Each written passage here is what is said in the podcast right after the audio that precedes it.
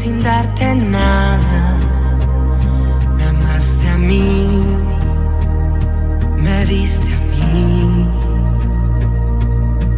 ¿Y cómo fue que yo, sin darte nada, entregaste todo,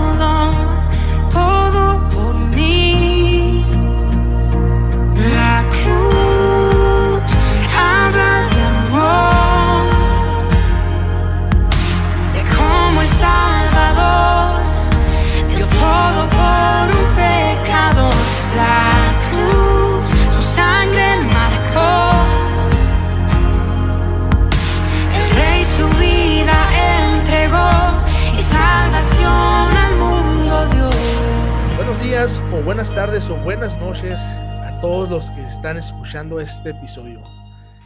Sí, es el último episodio de la serie Las últimas palabras de Jesús.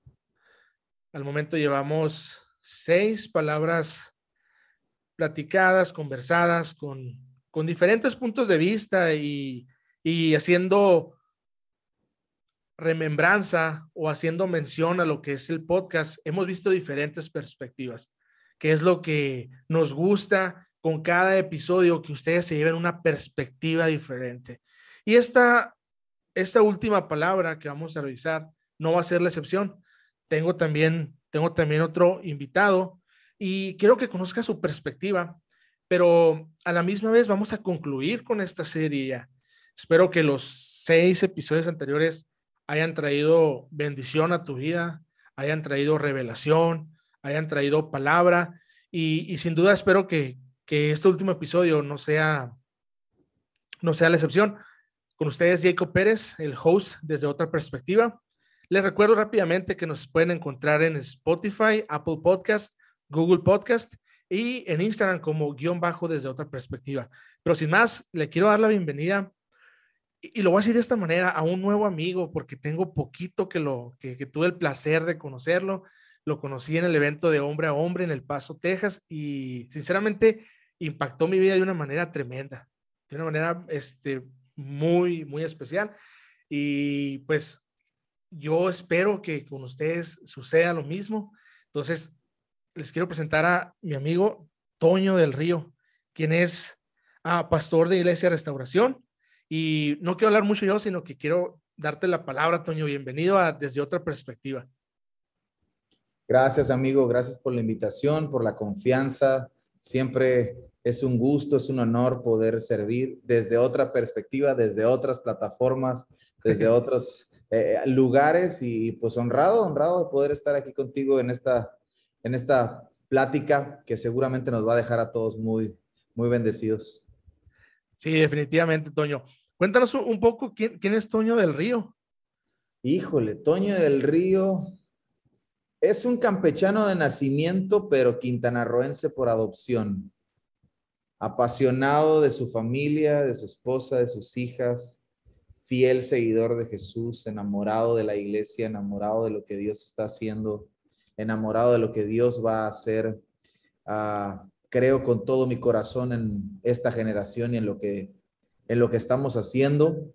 Y pues nada, simplemente es alguien que que tiene una vida y solo tiene una oportunidad, nada más, no hay otra. Creo que si pudiera describirme de alguna forma sería, soy alguien que está aprovechando la única vida que tiene, la única oportunidad que tiene para hacer lo que Dios le ha llamado a hacer desde el lugar donde se pueda.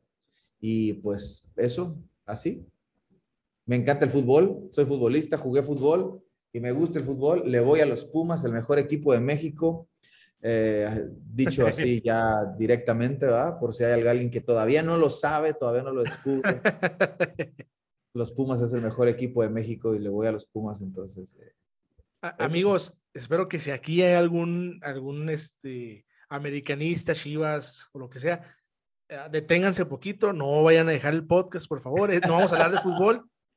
Este, ese es un tema muy escabroso, es, es un tema que como ha provocado divisiones, pero bueno, ahorita no vamos a hablar de, de, de fútbol, ¿verdad, Toño? no, no vamos a hablar de fútbol, no vamos a hablar de fútbol. Otro no, día pero... hacemos otra cosa de fútbol, estaría bueno. Sí, fíjate. Desde no, otra perspectiva. Desde otra perspectiva. Sí, yo, yo pienso que siempre ah, de cualquier tema, y, y no por hacerlo forzado, no, pero ah, de cualquier tema se puede, hay una enseñanza, o sea, siempre, siempre he pensado eso. Y, Claro. y el nombre del, ah, y el nombre del podcast, por eso me gusta, porque cuando me preguntaban, ¿por qué desde otra perspectiva? Es que siempre hay una perspectiva diferente a la que tú tienes. Y no es como que, no es como que yo les vengo a enseñar el hilo negro y, y enseñarles algo que, uy, ustedes desconocían. No, simplemente una perspectiva diferente nada más. Mi perspectiva, tu perspectiva, siempre va a ser otra perspectiva. Suena como refrán, ¿verdad, Toño? Claro, claro. no, pero tiene completamente total sentido, está 100% de acuerdo con eso. Siempre, siempre he pensado que todos vemos el lado diferente del vaso. Estamos viendo el mismo vaso, pero cada quien ve un lado diferente. Entonces, eso es importante. Yo, si quiero conocer algo, lo tengo que conocer desde todos sus lados, y no solamente estaré conociendo un pedazo. De acuerdo, estoy, estoy totalmente de acuerdo. Se me que te voy a invitar en otra ocasión, Toño, y vamos a hablar, vamos a hablar un poquito más de este tema porque me, me- me gusta, se está poniendo bien. Claro, claro, cuando gustes, yo feliz. Toño, fíjate que, y, y como le mencionaba a los que nos escuchan, este, estamos hablando de las últimas palabras de Jesús. Y, y, Toño, para ti, ¿para ti qué significan las últimas palabras de Jesús? Para, para ti, ¿qué, ah, ¿cuál es el eco que han hecho en tu vida las últimas palabras de Jesús? Dicen por ahí que cuando alguien está a punto de morir, que es el caso de Jesús, ah, uno siempre dice las cosas más importantes, las cosas más valiosas de tu vida. Es más, acá hace un rato les dije a, a un grupo de personas que las cosas más importantes de la vida las podría resumir en una frase. Si las puedes decir en una frase, en realidad tienen mucha importancia. Entonces creo que esas palabras de Jesús, que, que en realidad son las últimas antes de entregar el cuerpo y, todo lo que, lo que sabemos, pero no son las últimas palabras frente a su gente. Luego todavía queda algún tiempo por caminar, todavía quedan algunas instrucciones por dar, todavía quedan algunas cosas por decir. Sin embargo, estas últimas frases, esta última frase o estas últimas frases antes de terminar lo que, o la primera parte o una parte del propósito de Jesús en, en su vida, en su, en su caminar terrenal como humano, creo que tienen mucho peso, mucho peso. Y, y para mí, el entender que hay alguien que cuida de mí tiene mucho sentido y hace, hace que muchas cosas en mi vida eh, tengan un rumbo, porque a veces caminamos sin dirección, caminamos sin rumbo, caminamos sin, sin, sin nada seguro, sin nada de qué agarrarnos, y que Jesús haya utilizado de sus últimas frases para decir, tengo una figura frente a mí, tengo una figura sobre mí, a quien dejarle algo mío, es algo extraordinario. A mí me trae paz, me trae descanso, me trae seguridad, me trae confianza y sobre todas las cosas me hace saber que hay alguien que me cuida. Qué, qué, interesante esto, esto que acabas de decir y, yo estoy, uh, estoy, estoy muy de acuerdo contigo en lo que dices que en las últimas palabras puedes dejar, puedes dejar una marca, una marca completa. Y como lo decían en episodios anteriores, hay personas que en sus últimas palabras revelaron un gran secreto. Hay personas que en sus últimas palabras confesaron a lo mejor un, crimen. O hay personas que en sus últimas palabras eh, dieron la respuesta de algo. Y creo que, creo que las palabras de Jesús nos dejan eso, nos dejan, como dices tú, una esperanza. Nos dejan, mmm, nos dejan saber que Él vino y que concluyó su trabajo y que el que, el que haya con, con, concluido su trabajo, su misión, me, me lleva a introducirnos a la palabra que él dijo. Es, es, es, una, es una frase y es una palabra que, que yo, yo desde, mi, des, desde mi, mi, mi, manera de verlo es, está listo. Acabé. Aquí quedó todo. Aunque como dices tú, no, bien, él, él después regresó, pero él humanamente haciendo su sacrificio, entregándose por completo, dando hasta su último aliento, dice, Padre, en tus manos encomiendo mi espíritu. ¿Qué te dice eso, Toño? Ahora, imagínate la escena. Jesús nunca ha estado separado del Padre. Nunca. Ah, qué, qué, qué bonito suena eso. O sea, él dejó el trono eh, cuando el plan eterno estaba diseñándose, cuando el hombre necesitaba un salvador y, y el cielo preguntó, ¿quién irá? Y él levanta las manos, dice, yo voy. Y luego Isaías usa una frase donde dice, me preparaste cuerpo. Y, es, y Pablo luego lo describe diciendo que Jesús es la imagen visible del Dios invisible y que en él habita, habitó corporalmente toda la deidad de Dios. Ahora puedes, puedes dimensionar la escena de que Jesús nunca ha estado separado del Padre. En, muchas ocasiones los discípulos están un paso adelante y Jesús se queda en un lugar orando y dice que los ve y, él está, se levantaba muy de mañana antes de que el día comenzara, Jesús estaba orando y se para frente a la tumba de Lázaro y dice, Padre, eh, tú siempre me escuchas. No, no digo esto por, por los que están aquí, sino porque tú siempre me escuchas.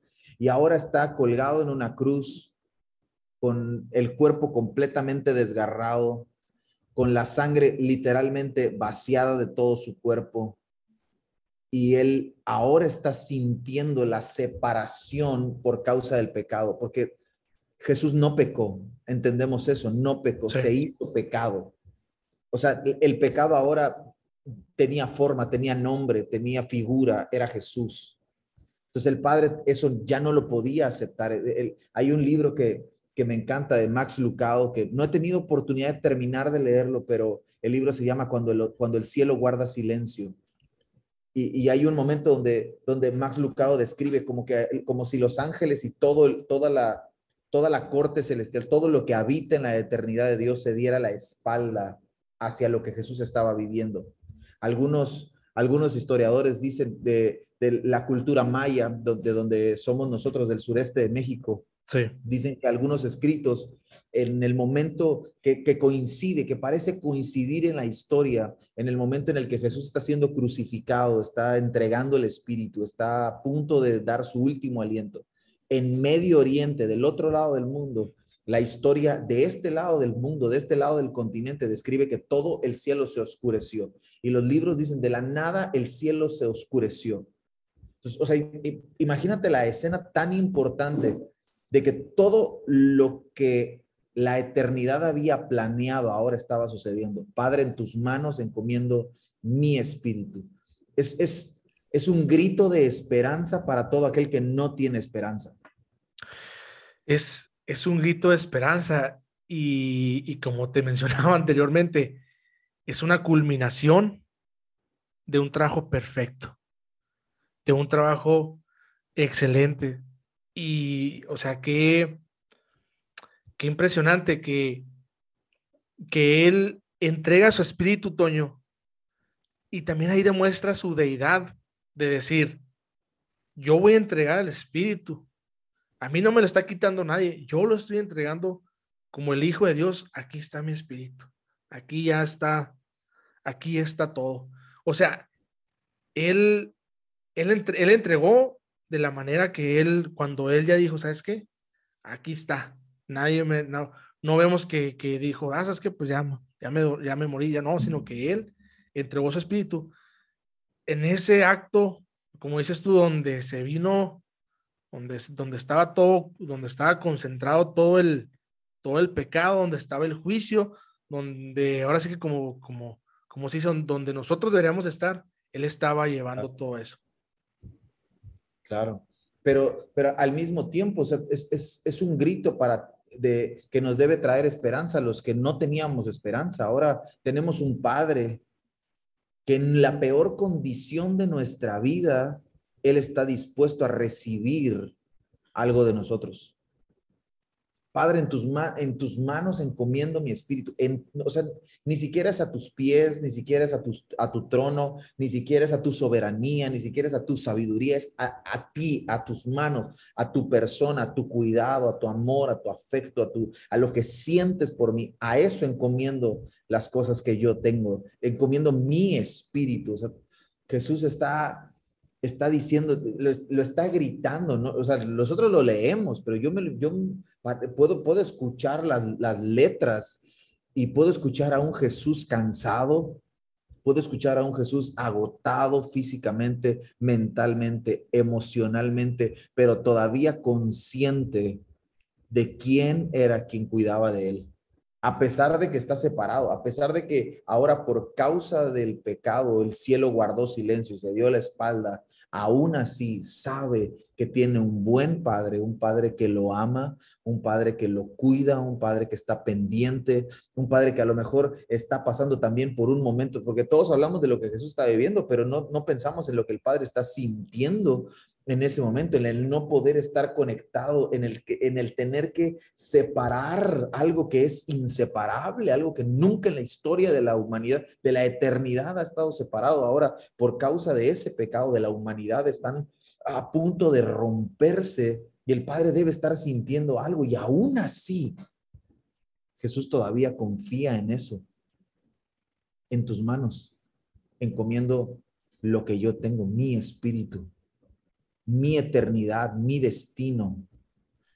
Y, fíjate, ahorita que dijiste de la, de la eternidad, ah, me recuerdo también de, espero no equivocarme, de Filipenses, que dice que él se entregó hasta, hasta lo sumo. Si él no le importó, dice, ser igual a Dios. No le importó haber dejado todo lo que, lo que dejó el reino, los estrados, pero como yo le digo mucho a los, a, los adolescentes, nosotros vemos en las películas que en el último suspiro, y no sé si recuerdas la película de, de Avengers, el, la, última, la última, la última, cuando está Tony Stark y que, y que él cuando, cuando ya se va, cuando ya se va a, cuando ya es su último aliento, él lo que hace es, un, un chasquillo y hace que mueran todos los enemigos. Entonces le digo yo a mis adolescentes, Jesús no hizo eso. Jesús bien pudo haberse, ya cuando siento que ya me voy a, me voy a morir, ahora sí que como los, los superhéroes, recobro fuerzas y si hubiera bajado a pegarle a todos los romanos y haber dicho, a ver, libérame al pueblo. No, o sea, él, él se entregó hasta lo último y él se entregó no solamente por los que creían en él, él se entregó por los que no creían en él, por los que le azotaron, por los que le injuriaron, por los fariseos incluso que lo llevaban a esa cruz. Él se entregó por ellos porque dice Filipenses, no le importó dejar todo lo que él tenía, estar allá con el Padre para venir y vemos que se entregó hasta dejar su espíritu hasta lo hasta lo último. Como dices tú, Toño, es la esperanza que, que nosotros tenemos de un sacrificio completo, de un sacrificio que no se hizo a la mitad, un sacrificio que se dio a todo. Claro. Por eso cambia el sacerdocio. Por eso ahora estamos bajo un sacerdocio mejor, por eso se renueva el pacto. Por eso hay un por eso hay algo extraordinario que ahora sucede, por eso tenemos libre acceso, por eso ya no estamos bajo. Por eso se derramó sangre una vez y para siempre. Porque el sacrificio fue perfecto, el sacrificio fue completo, el sacrificio es total, está listo, no hay más. No hay, a, no hay a dónde más correr, no hay a dónde más ir. El Jesús, Jesús hizo todo lo que tenía que hacer y esa, esa confianza de Padre en tus manos, encomiendo mi espíritu, tendría que darnos confianza a nosotros de no sé qué sea lo que esté pasando en tu vida, pero hay alguien que tiene unas manos extendidas para recibirte en tu peor momento y levantarte después de tu peor momento. Entonces, a mí eso me llena de, esperanza, verlo recorrer todo ese camino, todo ese proceso, todas esas siete cosas que habla, todas esas veces que, suceden cosas increíbles a todo el proceso, desde que es apresado, desde que es encarcelado, desde que es enjuiciado, desde que es eh, sometido a cargar todo eso, desde que es obligado a caminar, desde que es golpeado, todo ese proceso hasta el último momento y aún así todavía seguir diciendo, Padre es, es extraordinario. Me, gusta mucho lo que dijiste hace unos momentos, Toño, de en tus manos. ¿Y, qué nos recuerda esto del, del, buen pastor? Que dice el, que el buen pastor cuando, cuando mira a su abeja, dice que la carga en sus brazos, no importándole su condición. no importándole el, el, el cómo viene, sino que la carga en sus brazos y como dices tú, en tus manos, o sea, en tus, y, y debe ser la, la, misma, la misma oración que, como dices tú, en nuestros momentos más difíciles, en nuestras peores uh, pruebas o temporadas, es nuestra oración decirle, Padre, aquí, aquí estoy, tómame, toma mi carne, toma mi espíritu. Sí, sí, Toño.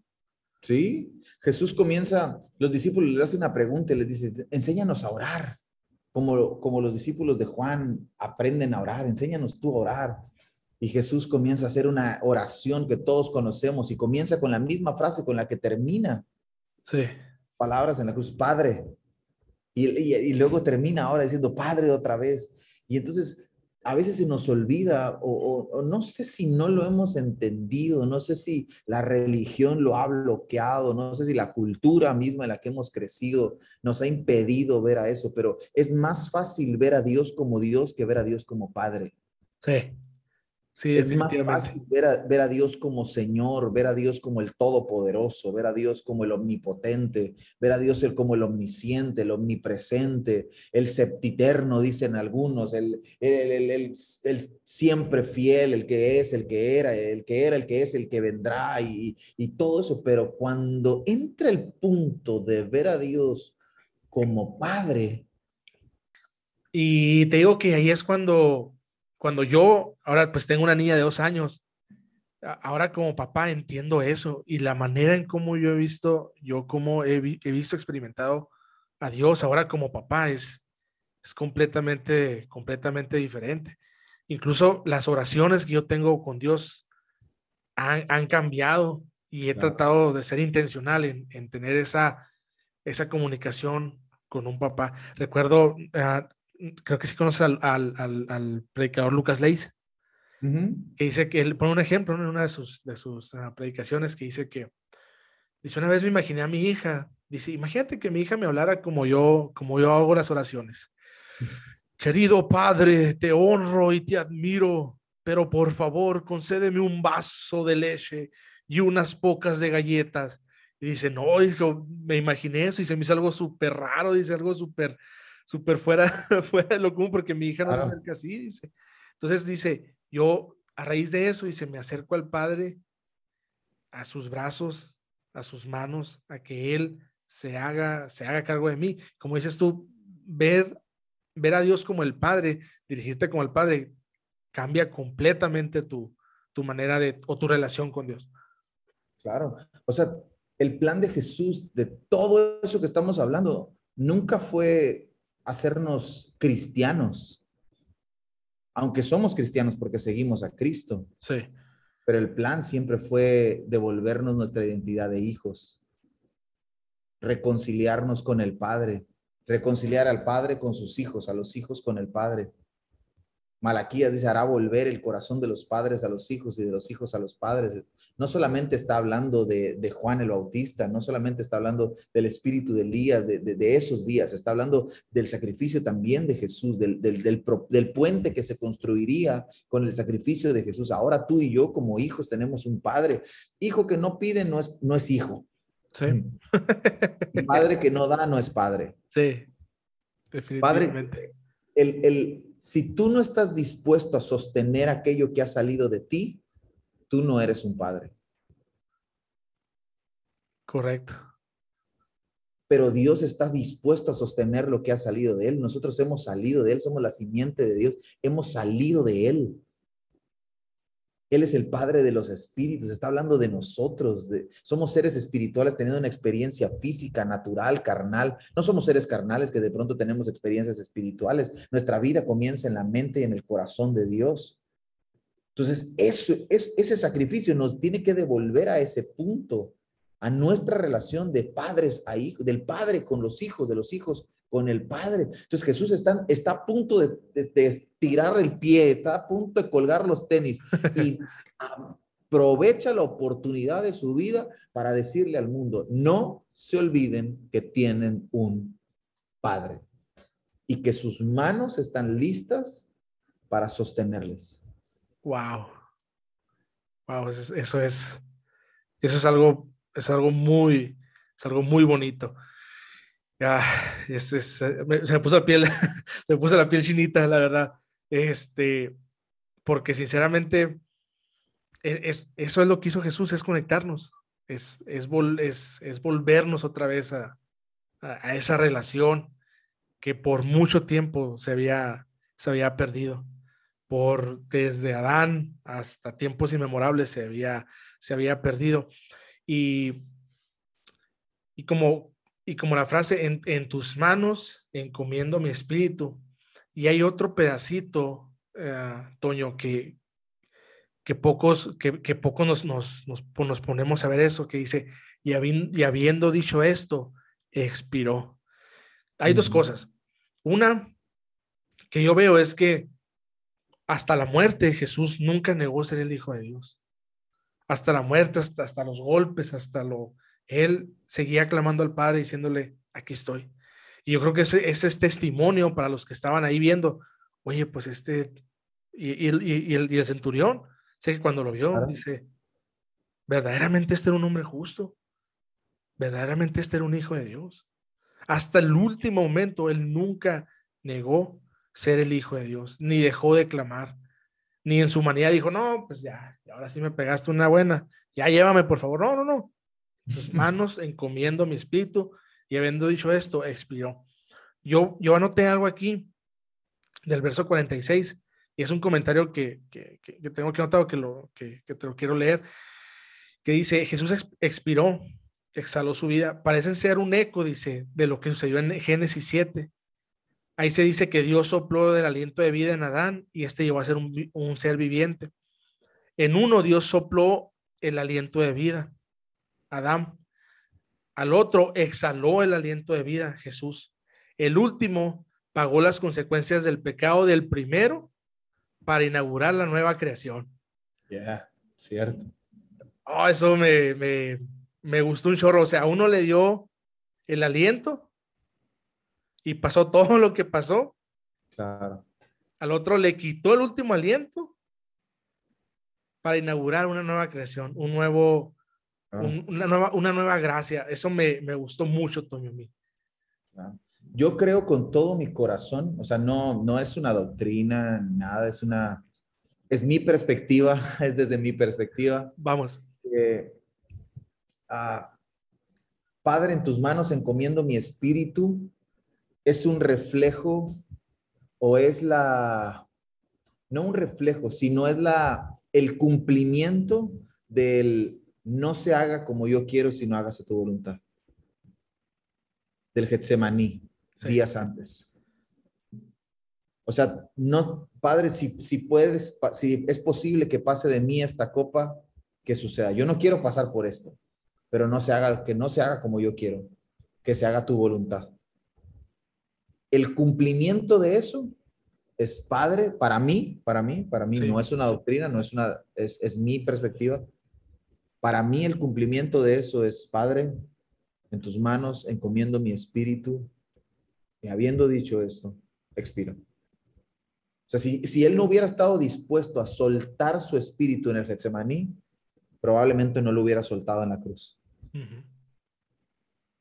Entonces Jesús no, Jesús, yo creo, tampoco es una doctrina, es mi perspectiva. Yo creo que Jesús no muere en la cruz. Jesús muere en el Getsemaní. Wow, eso, eso, eso, eso sí es otra perspectiva, ¿eh? eso no para mí. Jesús no, no, o sea, la, la cruz es, es, es, el cumplimiento del, de lo que tendría, es el cumplimiento del destino profético, pero no comienza ahí, no sucede ahí, sucede en el Getsemaní, en donde él tiene la oportunidad de negarse, en donde él tiene la oportunidad de huir, donde él tiene la oportunidad de renunciar, de abortar la misión, y aún así decide no hacerlo y decide permanecer y decide ahí, en el momento en el que él está consciente de que está, está diciéndole al Padre, no quiero pasar por eso, porque eso es lo que está diciendo, o sea, si es posible que pase en mí esta copa, eso es lo que está diciendo, yo no quiero beber esto. O sea, yo tengo que beberme la copa de tu ira, que todos estos bola de locos que no quiere bebérsela. O sea, lo, lo, me la tengo que beber yo, no se la van a beber ellos, me la tengo que beber yo. Yo no quiero beber esto. Sí. ¿Me entiendes? Él, él- él está haciendo algo que a lo mejor no quería hacer en su humanidad. Sí. Pero en ese momento se le prende el foco de la divinidad y dice, no, no, no, espérate. Que no se haga lo que yo quiero. Que no se haga lo que Jesús quiere. Que se haga lo que el Padre quiere. Y ahí muere. Ahí muere. Para mí, en mi perspectiva, Sí. Jesús ahí. Ahí O sea- listo, ya. Después de que se levanta de ahí, lo apresan y comienza todo el proceso. Jesús está muerto.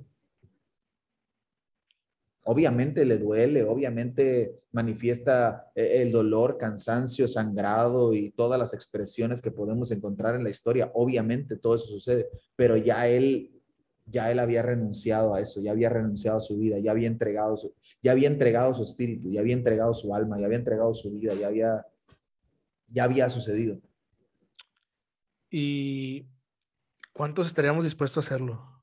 Toño? No, pues ahí está, el- ahí está el detalle, diría el difunto Cantinflas. Ahí está el detalle. ¿Cuántos, cuántos estaríamos dispuestos a, a morir y decir? Porque se, se- se escucha bien bonito y lo hemos predicado y lo hemos dicho. Y, y seamos como Jesús y, y entreguemos y digamos que, que no es nuestra voluntad sino la tuya y hasta cantamos, Señor, que sea tu voluntad.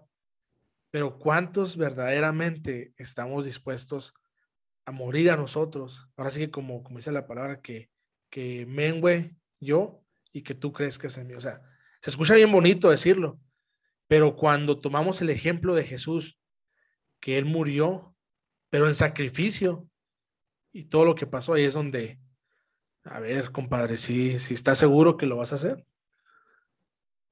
Nadie quiere. El otro día escribí una frase y me, la recuerdo ahorita en este momento. Todos quieren el jugo de naranja, pero nadie quiere ser exprimido. Todos quieren el resultado, pero nadie quiere el proceso. sí, Todos quieren la unción, pero nadie quiere pasar por el ser apretado por la aceituna. Todos quieren el vino, pero nadie quiere ser pisoteado en el agar. ajá, So, ¿Quiénes realmente están disfrutando eso? ¿Quiénes están abrazando el proceso de morir? O sea, es, es todos los días. Pablo decía, cada día muero, todos los días muero. Lo que no quiero, eso hago y, y, y doblego y me, y me sujeto y, oro y le digo a Dios, quítame esta cosa. Y Dios dice, bástate mi gracia porque mi poder se perfecciona en tu debilidad. Tienes que morir para poder ver tu destino, para poder ver. O sea, que si Jesús no hubiera muerto en Getsemaní, no hubiera visto la, la resurrección días después. exacto. Para que haya resurrección tiene que haber muerte. Ujú. Tener- Para, para poder haber hecho ese, creo yo que el, el trabajo terminó, el trabajo concluyó y la victoria, el estandarte, el, fue la resurrección. Ya fue el, aquí estoy yo. Aquí estoy, Es me el levanté. fundamento de nuestra fe. Exacto. Es el fundamento de nuestra fe. Pablo dice, si Jesús no hubiera resucitado, nuestra fe no tiene ningún sentido. Ujú. Vana, la llama vana, o sea, sin sentido, absurda. Pero como Jesús resucitó, entonces es el fundamento de nuestra fe. hubiera sido como cualquier otro, como cualquier otro hombre que, como cualquier otro Mesías que hubo antes de Jesús, porque se, se data de que hubo muchos que venían y que decían que eran el Mesías, o muchos, Mm. ya, ya hasta la fecha, Hasta ¿Sabes ahorita, qué? ¿qué otro loco. que ha salido uno que otro, uno que otro por ahí. Pero Toño, ah, para aterrizar este, este episodio, ah, ¿qué, qué nos dejarías como unas, qué nos dejarías como para reflexionar ante estos días de Semana Santa, ante, ante, estas, ante estas últimas palabras de Jesús en la, en la cruz, ante esta última palabra, ¿qué, qué nos dejarías de, de reflexión y, y qué le dejarías tú a la persona que está escuchando este episodio? Yo creo que lo primero sería que podamos comprender que tenemos un Padre que nos ama. Que no sé cómo haya sido el ejemplo de papá que hayas tenido en casa, ni cómo esté siendo el ejemplo de papá que tengas en casa, pero tienes que saber que hay un Padre en el cielo que te ama y que tiene las manos extendidas para recibirte aún en tu peor momento, Aún en tu momento más doloroso, Él no aparta su mirada de ti, Él no aparta su cuidado de ti, Él sigue teniendo las manos extendidas para levantarte, para socorrerte. Y aún si todo ese momento difícil te llevara a la muerte, Él sigue teniendo las manos extendidas para levantarte después de la muerte. Entonces, yo creo que el mensaje sería ese, no perder de vista que tenemos un Padre que nos ama y que tiene sus manos listas para ayudarnos y si hay alguien que esté escuchando esto y a lo mejor no tiene una relación con el Padre, a lo mejor tiene una relación con Dios, a lo mejor tiene una relación con el Señor, a lo mejor tiene una relación con el Omnipotente, con el Alfa, la Omega, el principio, el fin, el mismo de ayer, de hoy, de por los siglos, el anciano de días, el juez, el rey, pero a lo mejor no tiene una relación con el Padre. Esta es una buena oportunidad para correr a los brazos de tu papá. Definitivamente, Toño, me, me, quedo con esas, con esas palabras y, me quedo con eso que dijiste. En tu peor momento están los, los brazos del Padre. Eh, está esa cercanía, está ese, ese nuevo pacto a través de, del sacrificio de Jesús. Cuando todo se nubló, cuando, todo cuando el cielo se puso gris, se puso oscuro, cuando se creía que no había esperanza, era cuando la esperanza iniciaba apenas. Era cuando... Estaba más viva que nunca. Exacto, era cuando nosotros estábamos naciendo a esa nueva relación, cuando estábamos a punto de, de triunfar con la resurrección de, de, Jesús. Toño, voy a cerrar esta serie con, contigo. Te, te agradezco mucho el, el, tiempo y la conversación que, que hemos tenido. Eh, estoy, estoy muy convencido que que alguien escuchó este mensaje y sé que a alguien le está haciendo eco en sus vidas. Entonces, amigos que nos escuchan, a lo mejor tú ahorita estás manejando, estás trabajando, a lo mejor estás de descanso, a lo mejor estás en tu carro, a lo mejor estás pasando por un momento muy difícil y quiero que, que este episodio traiga frescura a tu vida, traiga esperanza y te quiero pedir, este, Toño, que, que termines con, una oración este, este episodio y, cerramos esta, esta serie con, con, esta, con esta oración que vas a hacer y para esta, de esta manera concluir. ¿Qué te parece? Le damos, buenísimo. Claro que sí. Padre, gracias por el sacrificio de Jesús en la cruz, ese sacrificio perfecto una vez y para siempre que ha abierto un camino nuevo, sin estorbos, sin obstáculos, que nos permite acercarnos a ti con confianza para alcanzar el oportuno socorro en el, en el momento en el que más lo necesitamos. Padre, yo oro por todos los que están escuchando este podcast, por todos los que están escuchando esta conversación, por todos los que la escucharán y te pido que extiendas tus manos para levantarlos, para socorrerlos, para ayudarlos, para tocarlos, para sanarlos, para restaurarlos, para levantarlos si es necesario. Porque yo estoy seguro que tu oído no, no se ha ensordecido a nuestro clamor y tus manos no se han acortado para ayudarnos. Y que ahora, después del sacrificio de Jesús, no hay nada que nos pueda separar de tu amor ni lo alto, ni cosa creada, ni principados, ni potestades. No hay nada que pueda separarnos de tu amor, de ese amor de Padre que sobrepasa todo entendimiento, que todo el que escuche esta conversación, que todo el que escuchará esta conversación pueda ser levantado, pueda ser tocado, pueda ser abrazado por los brazos de un Padre que ama con un amor eterno en el nombre de Jesús. Amén. Amén. Toño, muchas gracias de nuevo. Gracias por esta conversación. Cerramos estos episodios, pero antes de, cerrar, Toño, déjanos aquí tus, déjanos tus redes para que si alguien desea uh, tener alguna pregunta o desea profundizar algún tema o, simplemente que, te sigan, eh, pues déjanos aquí tus, tus redes sociales. Claro, eh, en Facebook me encuentran como Toño del Río y en Instagram del río guion bajo 5. Ah, tengo Instagram desde antes de que Instagram fuera Instagram, entonces. y además que no acepta algunos eh, símbolos, entonces no le puedo poner Toño, entonces está del río guion bajo 5, entonces. Pero si pones Toño del río en Instagram, también aparezco. por ahí. Igual, yo aquí voy a dejar tus, eh, eh, voy a dejar el link de tu, de tu red social y, de este, dónde te pueden encontrar. Y de nuevo. En YouTube nos encuentran con Iglesia Restauración Cancún. Con iglesia, ahí estamos. Ahí están todos los mensajes, todas las cosas que hemos hecho. También están en Spotify. Ahí, es donde ah. yo los he escuchado.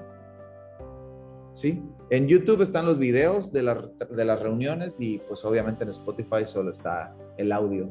Pero bueno, si quiere conocer un, si alguien quiere conocer su casa en Cancún, pues ahí pueden poner en YouTube Iglesia Restauración Cancún, suscribirse, activar las notificaciones y bueno, ahí va el comercial para todo eso. Excelente, Toño. Pues muchas gracias, Toño. Y amigos, amigo, para servirles. Ustedes que llegaron hasta este minuto, les agradezco mucho y les pido por favor que ah, si este episodio fue de bendición para tu vida, si te gustó, te pido que no te quedes con él, sino te pido que lo compartas a un amigo familiar, a tu vecino, a tu vecina, a quien sea que se lo quieras compartir. Y créeme que esto le va, sé que a alguien le va, le va a gustar bastante, ¿no? Entonces, los dejo amigos, esto fue desde otra perspectiva podcast.